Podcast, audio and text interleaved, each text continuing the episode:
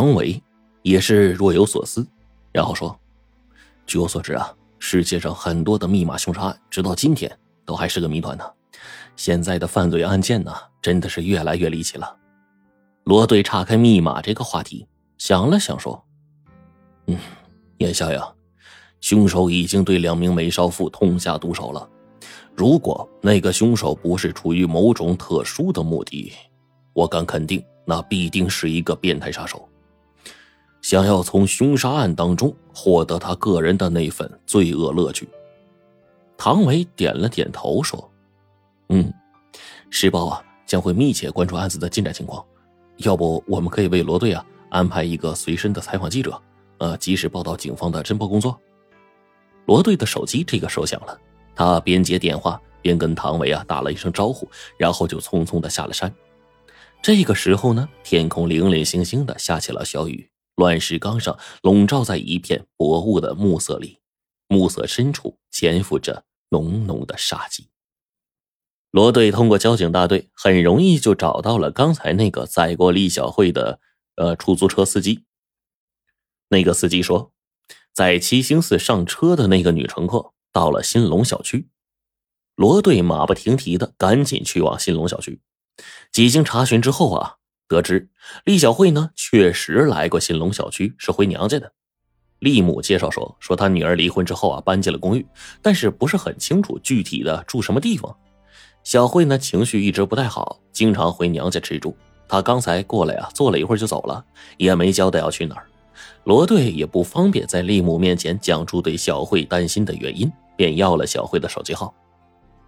罗队离开了新龙小区之后啊，利姆忽然想起了什么，然后忽然拉住了罗队，想了想，然后告诉他说：“说小慧呢，加入到了一个离婚女子俱乐部，到了周末，只怕她去参加那个活动了。”这个时候，罗队才想起来，又是周五了。今天离婚女子俱乐部，哎，这名堂新鲜呐！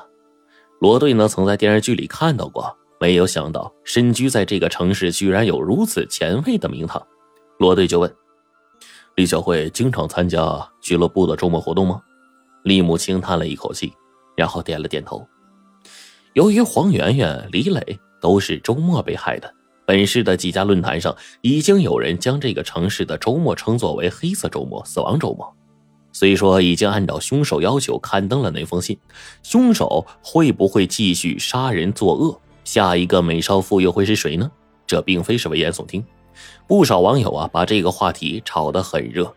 案子未破，警方的肩头的压力空前之大呀。罗队本来想给李小慧打个电话。可是想到她在七星寺那种傲慢态度，他只好啊给利姆打了个电话，吩咐他：如果李小慧电话打不通，就及时报警。利姆的回答很干脆，说：“我们家小慧呀不会做坏事的，她去俱乐部了，电话是要关机的。”第二天早上，罗队刚拿出手机，就接到同事的电话，说在乱石岗又发现了一个用黑布紧裹着的女尸。罗队赶紧一瞧。先一步到达的警察已经拉起警戒线了，裹尸的黑布条已经解开，胸罩、裤衩如出一辙。罗队就揭开死者脸上盖着的一张报纸，预料之中的事情终于发生了，李小慧死了。死亡时间、尸检结果和前两万一样，胸前还是放着一个用电脑打出的字条：“敬业七四杀手。”罗队连忙安排民警啊转运尸体，对外封锁了这一消息。周日下午，市报的文总编正在办公室啊审阅明天即将出版报纸的清样。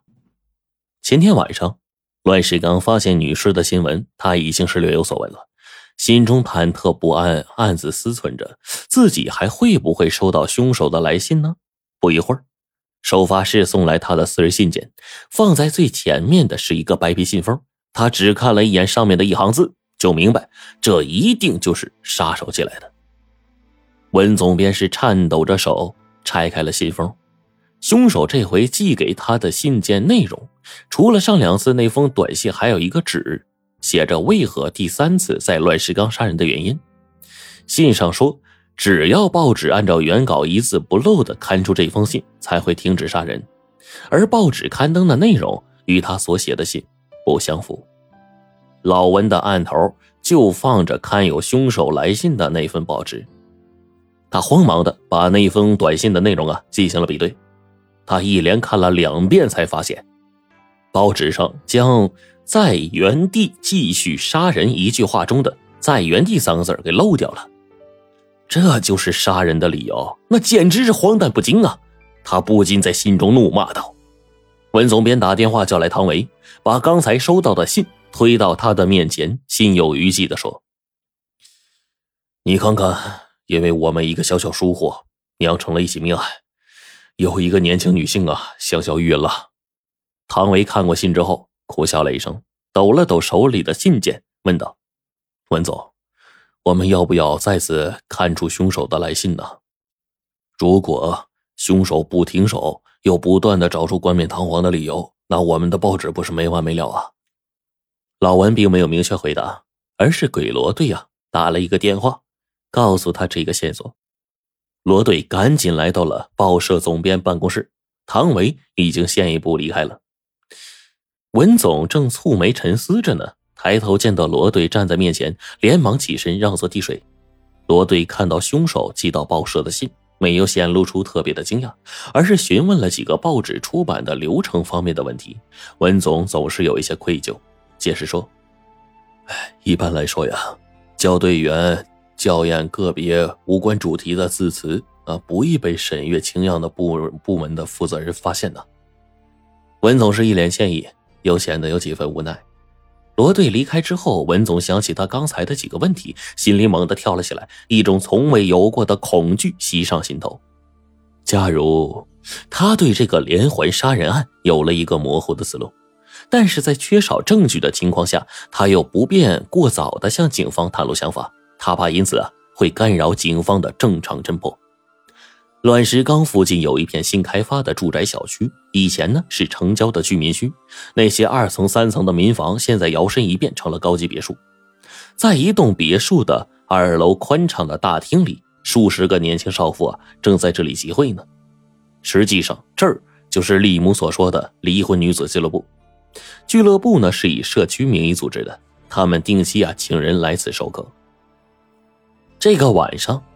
给大家讲授的老师是一个戴着面具的五短身材的人，他向俱乐部成员继续传授着时装走 T 台的知识。参加俱乐部的女性对这个面具人早已经不足为怪了，近期啊常常有他的课。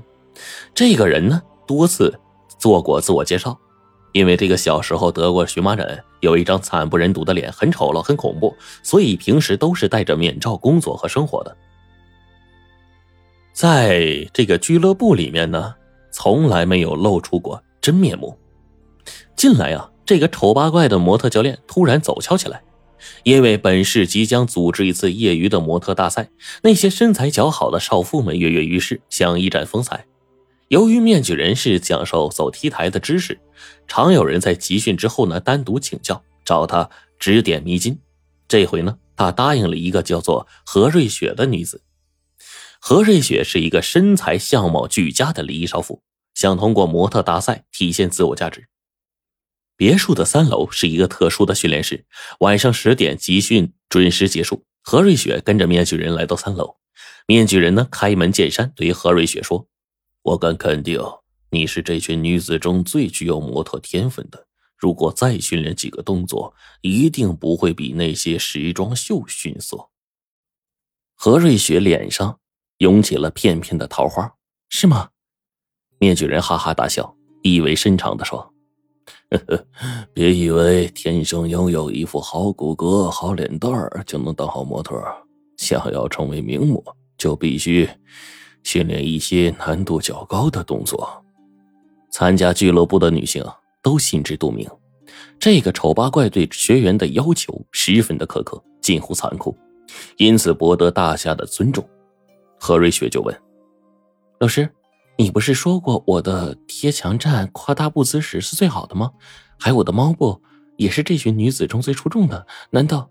何瑞雪同学，你以为这样就够了吗？能够上 T 台和竞争对手 PK 了吗？面具人语气倨傲，用手摸了一把面具，反剪着双手在屋子里绕了一圈，还有练习凯格尔运动。凯格尔运动，你懂吗？凯格尔运动，望着对方，何瑞雪是一脸的疑惑。对，这种操练模式是老外发明的，也是高级的模特培训圈非常流行的。所谓的凯格尔运动，用中国的俗话来说，就是提肛、收缩子宫。面具人点了点头，在屋子里面悠闲的踱步说：“练习这个运动必须精壮上阵，现在就开始。”这个何瑞雪是俱乐部里最漂亮的一个成员，她不仅有好身段，有姣好的面容，是让那种让女性都嫉妒的类型。他练习模特步姿呢，特别的用心和执着。当何瑞雪身着三点式出现在面具人面前时，面具人是击掌称赞呢。他讲了几个凯格尔运动的要领，何瑞雪开始进入了状态，一边大跨步的走着，一边练习提肛和收缩子宫，姿态优美，轻松自如。